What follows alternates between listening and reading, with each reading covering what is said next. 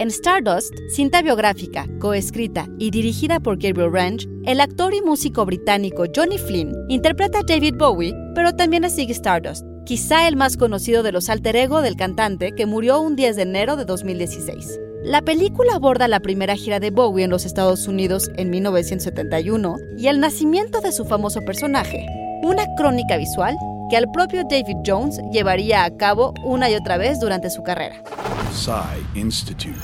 Masterpiece Your Life. David Bowie tuvo papeles protagónicos en películas ya clásicas como The Hunger o en The Man Who Fell to Earth de Nicolas Roeg, cinta en la que encarna a un extraterrestre que llega a la Tierra en busca de agua para su planeta, pero sucumbe a los vicios humanos.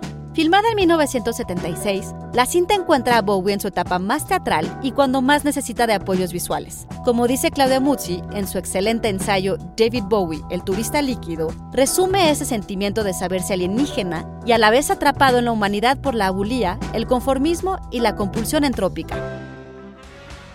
Para Musi, serían los 80 que Bowie logra combinar su amor por el cine y la interpretación y experimenta con nuevas narrativas y las posibilidades del medio, lo que lo llevaría a colaborar con realizadores de vanguardia como Julian Temple, director del video de Blue Jean, o, ya en los 90, Mark Romanek y Floria Sigismondi. Qué ironía que para Stardust los herederos de Bowie no otorgaran los derechos para el uso de su música el Bowie de Flynn se limita a interpretar covers que el verdadero Bowie cantaba en esa época, como I Wish You Would de The Yardbirds y My Death de Jacques Brel. ¿Será que Bowie es inimitable y que desde su partida nunca ha dejado ni dejará de acompañarnos?